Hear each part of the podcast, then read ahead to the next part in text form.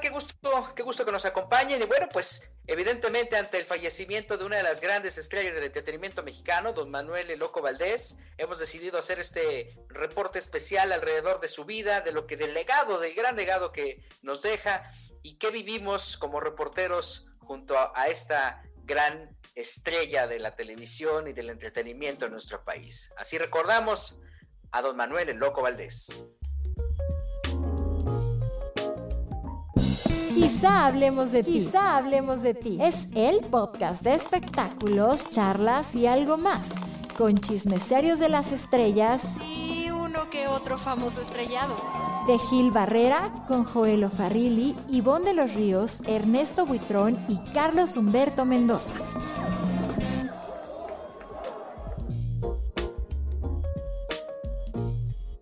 Como ya se han enterado por todos los medios de comunicación, falleció Manuel el Loco Valdés, este ícono del entretenimiento, un comediante extraordinario, una persona que tenía pues muy claro qué era lo que necesitaba eh, la industria del entretenimiento, tenía muy ubicado su sector, personaje entrañable para muchos miles de televidentes que le siguieron, para gente que lo vio desde el cine, con valores agregados importantísimo, hermano de Tintán, hermano de Ramón Valdés, padre de Cristian Castro, padre de Marcos Valdés, y un hombre que en toda eh, su vida se dedicó a trabajar y a repartir sonrisas, sea cual fuera la situación.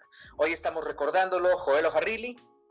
Hola, pues efectivamente se ha ido una de las grandes instituciones del espectáculo en México, de esas pocas, muy pocas que quedan eh, de manera tan completa, eh, virtuosa, ¿verdad? Y que por lo general pues nos ha dejado un gran recuerdo, querido Gilberto.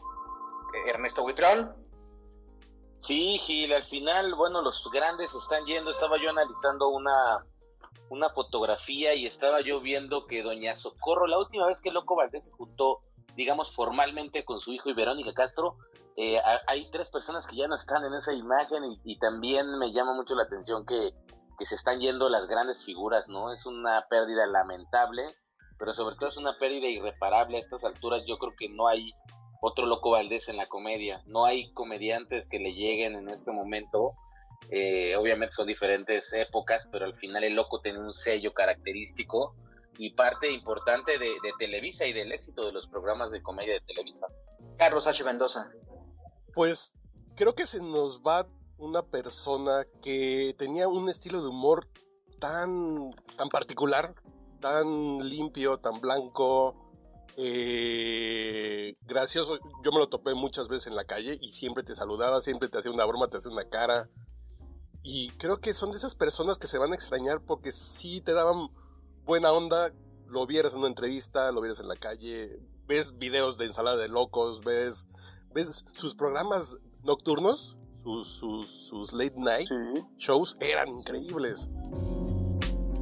Sí, era, fue precursor de una época importantísima para la televisión. Los programas de variedades fueron un eje muy importante en la televisión, en la época en la que estuvo las bromas eh, sin control de parte de, de, de, una persona que justamente manejaba perfectamente bien ese mote de Loco Valdés. Fernando Manuel Alonso Gómez de Valdés y Castillo es el nombre eh, completo de este personaje que forma parte también de una dinastía eh, importantísima en el mundo de la actuación, Joel. Sí, eh, nace en Ciudad Juárez y bueno, llega junto con sus hermanos a la Ciudad de México cuando eran muy jóvenes buscando, buscando cumplir sueños, ¿verdad? Y bueno, pues, se convierte poco a poco en una de, estas grandes instituciones. Fíjate que Roberto Gómez Fernández, el productor, hijo de Chespirito, también eh, mencionaba en, su cuenta de Twitter que los Valdés son de esas pocas familias, ¿verdad? Eh, con una riqueza eh, extraordinaria en cuanto, a, en, cuanto a comedia, perdón, y él lo comparaba pues a nivel mundial, ¿no? Así decía Roberto Gómez Fernández. Y yo creo que sí, pocas familias pueden presumir de tener tanto talento para la comedia un personaje emblemático también en el fútbol, Ernesto, eh, ser la figura eh, principal de un equipo institucional como el América tan importante eh, y ser pues prácticamente uno de los aficionados más reconocidos de este equipo. Ya, claro, Gil, al final el loco todavía, qué bueno que el Club América lo reconoció en el Superclásico que se jugó hace un par de, de años en Estados Unidos, un homenaje que fue en California. Eh, merecidísimo. Yo veía también eh, que el club se tomó la molestia de, de, postear una, un mensaje pues para toda su familia. Yo creo que hay dos aficionados eh, de Hueso Colorado de Loco Valdés en la historia del, perdón, de, del Club América y es Roberto Gómez Bolaño Chespirito y el Loco Valdés. Estas dos grandes personalidades han, o se encargaron a lo largo de su vida de manifestar su amor por el América. El, el, Loco Valdés estaba en todos los partidos. Hay anécdotas incluso en las que, haciendo el tenorio cómico, se salía de escena, contado por Raúl Araiza, a ver los goles del América y se regresaba y le decía, le decía obviamente al negrito, este, pues vas tú y le dice, no, pues va usted, don Manuel, no, yo no voy por mis huevos, yo voy a ver el gol, y se salía de la escena y se metía de repente, y, y esto era que era una cosa que solo podía hacer el Loco Valdés, yo creo que aficionado, muchos lo vimos como reporteros, eh, cumplir sus apuestas, a veces ganando, a veces perdiendo con don Sergio Corona, eh, qué alegría le imprimían. Yo creo que un fan de Hueso Colorado, el número uno junto con Don Chespirito, eh, una gran pérdida también, pero qué padre que se puedan ir estas figuras con este tipo de reconocimiento en vida. Televisa hizo un gran homenaje y el Club América pues se lo hace de manera póstuma, eh, también lo, lo, hicieron en vida, pero pues así es, así, así es como, como también el deporte eh, hace una sinergia con el espectáculo un personaje que en el cine logró estar en todos los, eh, para todos los nichos.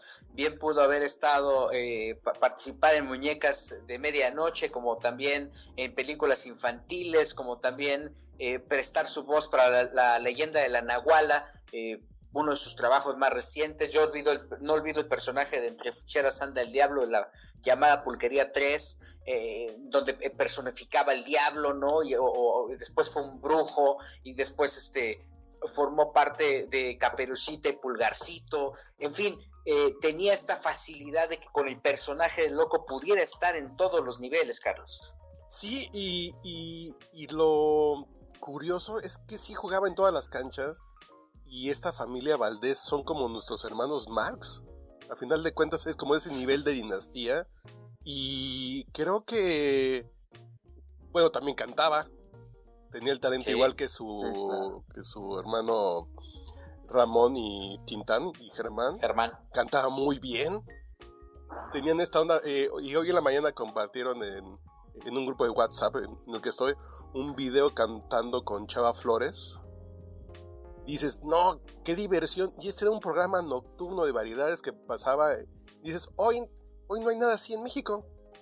¿Por qué se con la inteligencia de, de, con la inteligencia de, de, hacer un humor blanco, porque a pesar de que Totalmente. pudiera meterse en rollos, era eh, eh, el, el, por ejemplo, en el tenorio, si él tenía, si él soltaba una mala palabra porque lo ameritaba y para reactivar este teatro popular, pero realmente su humor siempre fue muy transparente, muy blanco incluso cuando este fue, que esa es una anécdota que sabe mucha gente, que fue severamente castigado por parte de las autoridades, concretamente en el gobierno de Luis Echeverría, cuando eh, pues le cambia el nombre de, a don Benito Juárez por Bomberito Juárez y Margarita Maza, eh, este histórico Manguerita Maza, y obviamente, este, además de la multa, pues un jalón de orejas impactante, pero este, que también permitía un gag porque en el momento en que iba a soltar un chiste de políticos decía, va, una vez voy a sacar la chequera para, para las multas, para, para los regaños que vengan, ¿no? Parte de la gran creatividad con la que se manejó siempre don Manuel. Eh, el trato con la prensa era muy particular, Joel. Sí, eh, me tocó eh, durante los últimos años de activo del loco, que era todavía una vida eh, pues muy movida, ¿no? Lo veías en, en, muchas partes. Bueno, era, era una persona un tanto eh, complicada para sacarle alguna declaración porque evitaba la polémica, porque él ya sabía, él evidentemente tenía un colmillo impresionante y él ya sabía por dónde, eh, por qué lado mascaba la iguana a la hora de las entrevistas, ¿no? Entonces cuando él detectaba que alguna pregunta le quería hacer como caer en, alguna polémica, él de inmediato se cerraba y decía, no, no, pero lo más chistoso de todo es que generalmente eh, al reportero, eh, hablo, hablo por mí, eh, no es que me daba coraje de que no me dijera nada, porque me, lo hacía con tal gracia, te negaba las cosas con tal gracia, porque te hacía caras, gestos, este, o, o lo que, o lo que fuera, ¿verdad? Y él, él salía del apuro sin bronca, y al final tú terminabas riéndote con él.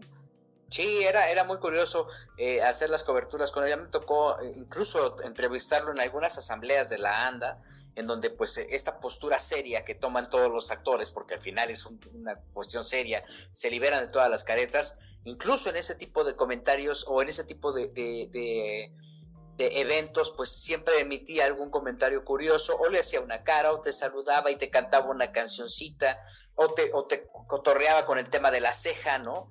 Pero siempre como tomando ese personaje para lograr evadir y evadirse un poco de la misma realidad.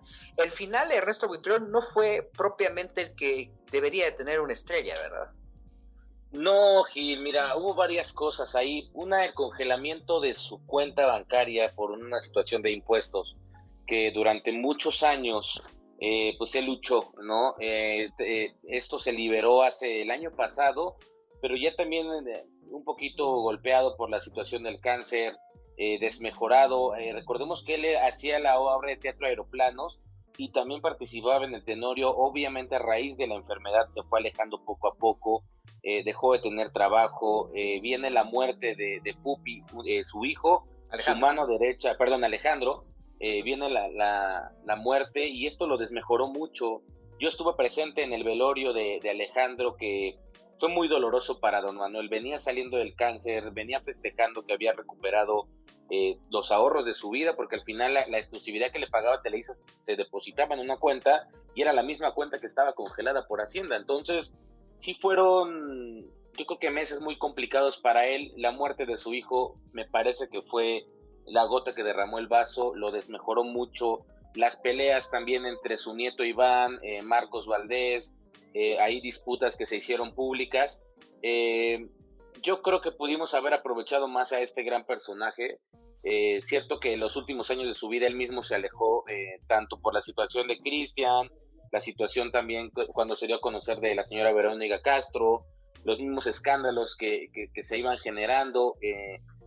yo creo que al final el homenaje que le hace Alejandro Gou y los comediantes también hace dos años, 2018 tengo entendido, es el punto clave en el que el loco, yo creo que pierde las ganas también de estar también arriba de un escenario, ¿no? Entonces, pues triste, triste, pero como lo decía Charlie, eh, una familia dedicada al espectáculo. Vemos allá a Tintán, vemos allá a Don Ramón, ahora a Don Manuel. O sea, tres grandes monstruos que marcan una época y yo creo que se están cerrando los ciclos, ¿no? Ahora falta ver quién puede sostener un nuevo ciclo eh, pues para poder continuar con lo que ellos eh, construyeron, con lo que ellos ahora sí que dejaron la camita puesta, pues para, para poder proyectar a México al mundo con, grandes programas.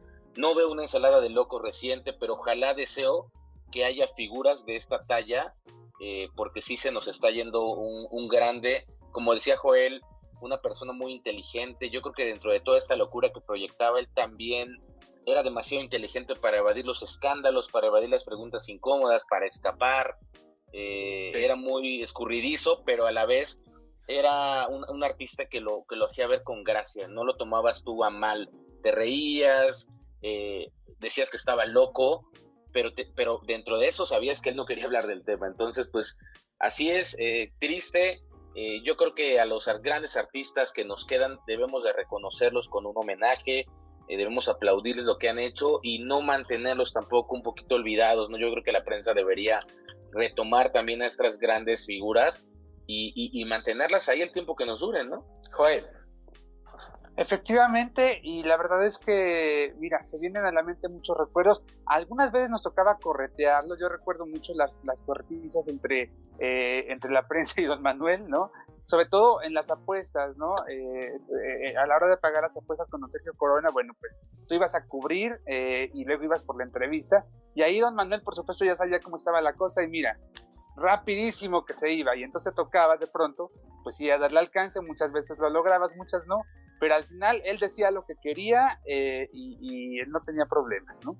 Sí, olvidó, no, olvido cuando, cuando cantó la canción de Simoneta, ¿no? De a propósito de uno de los hijos de, de Padrísimo. que era una cosa así como Simoneta, Simoneta. Entonces, siempre le daba vuelta a los temas. La aportación artística de Manuel El Loco Valdés a la industria del entretenimiento fue muy grande, porque al final eh, siempre dio como la oportunidad de hacer pues este cualquier tipo de crónica alrededor de su trabajo y hoy por hoy pues estamos frente a la pérdida de un personaje verdaderamente importante, de un personaje que merece, como bien dice Ernesto Buitrón, ser recordado. ¿Cómo lo recuerdas, Joel? Ah, como, como una persona, mira, frente todo divertida. Yo hace rato le decía a, Marcos Valdés que su papá era muy divertido, eh, incoherente, sí, pero muy inteligente, sumamente inteligente, talentoso.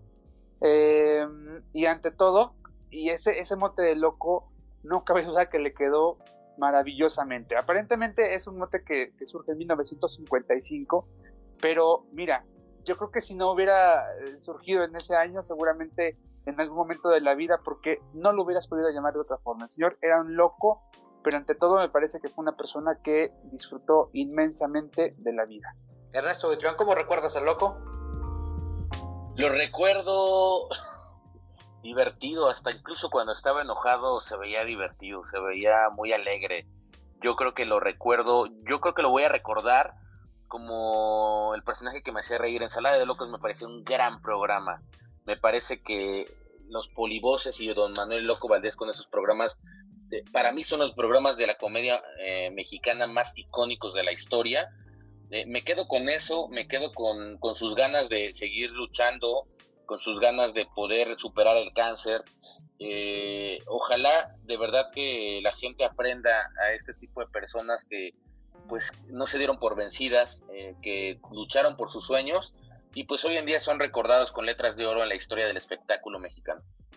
Yo lo recuerdo como bien, como, como bien dices, mi querido Ernesto, como una figura emblemática del entretenimiento, un personaje que nos va a hacer mucha falta, ya nos hacía falta con este tema de la enfermedad, pero siempre con esta ambición y con este ejercicio de hacer sonreír a los demás. Creo que al final su mayor aportación fue esa, no tiene precio lo que hizo y, cómo haya resuelto su vida, porque es eh, de todas, eh, a todas luces un tanto desordenada, también nos da una muestra de que él vino justamente a eso, a vivir, a sacar adelante eh, el barco, este, pese a las amarguras y pese a los golpazos, y a demostrar que pues vida solo hay una y hay que disfrutarla a profundidad. Carlos H. Mendoza, tu comentario final. Lo que hace Loco Valdés es único, un tipo de humor muy blanco, hasta inocente. Y creo que lo que hacían en Ensalada de Locos, creo que es de los mejores programas eh, de humor, de comedia de la historia de la televisión mexicana. Héctor Lechuga, Alejandro Suárez y el Loco Valdés hicieron una mancuerna, bueno, mancuerna no, porque son tres, hicieron un equipo de comedia tan, tan, tan, tan poderoso que creo que hoy es un buen día para, buscar videos. Creo que está en Blim. Busquen videos de ensalada de locos y disfruten. Disfruten lo que hacía Loco Valdés. En serio, es, es alta comedia. Alta comedia. Aunque sea inocente, el manejo escénico, el manejo del ritmo, el timing era increíble. Pues sí, Carlitos, y bueno, pues este, Joel, Ernesto, muchísimas gracias eh, por, por eh, atender a este reporte. Este, esto es un podcast de entretenimiento y algo más. Gracias por y, Y la función debe continuar, querido Gil, así que, pues bien, eh, ojalá que la gente se quede con nosotros en este podcast, que creo yo que nos quedó eh, muy divertido. un aplauso hasta donde esté don Manuel Valdés, ¿verdad? Que además se va en el día en que eh, todos los medios estábamos preparándonos para conmemorar el cuarto aniversario de Juan Gabriel. Ha llegado a cambiar todo y también de última hora, pues también murió doña Itati Zuki de Cantoral, eh, madre de, Itati Cantoral. Eh, eso fue eh, viernes por la mañana, alrededor de las 7. Así que pues un fin de semana bastante de mucha conmoción para, el entretenimiento en México. Podemos decir que es una, una, de, las, una de las musas de, don Roberto Cantoral también partió. Itati debe estar pues muy lastimada porque la cercanía que tenían, bueno, obviamente toda la familia, pero la cercanía, la cercanía que tenían ella, José también, era pues este, sumamente estrecha y desafortunadamente también dejó de existir. ¿El resto? Sí, Gil, un, digamos, un aniversario luctuoso de Juan Gabriel rarísimo, ¿no? Al perder a, a don Manuel, el perder a, doña Itatí, eh, triste yo creo, ¿no? Pero bueno, pues el espectáculo y el show tienen que continuar. yo creo que ahora vendrá o tendremos que ver quién va de los Valdés a continuar con esto. Me parece que el más encarrerado debe ser Marcos Valdés, es, comediante, ha hecho homenajes a su papá. Eh, yo creo que él hará un homenaje y seguramente la comunidad artística en algún punto eh, se organizará para hacerlo, aunque fuera de manera virtual, porque sí merece ser recordado, don Manuel, ¿no? Y sabes qué, rapidísimo, ojalá eh, no haya, no sigan estas divisiones familiares que últimamente hemos visto con los Valdés, ojalá que hasta aquí quede todo y bueno, pues que logren al menos, si no reconciliarse, cada quien estar en paz. Pues muchas gracias, muchas gracias por acompañarnos. Este fue un reporte especial alrededor de la vida y obra del gran Manuel El Loco Valdés, eh, un personaje verdaderamente importante para la industria del entretenimiento. Eh, no hay más, si es un sentido a Dios, pero hay que recordarlo como esta persona que eh, por todos lados buscó solamente hacernos feliz. Y ante eso, creo que tenemos que estar sumamente agradecidos. Nos escuchamos la próxima aquí, donde quizá hablemos de ti.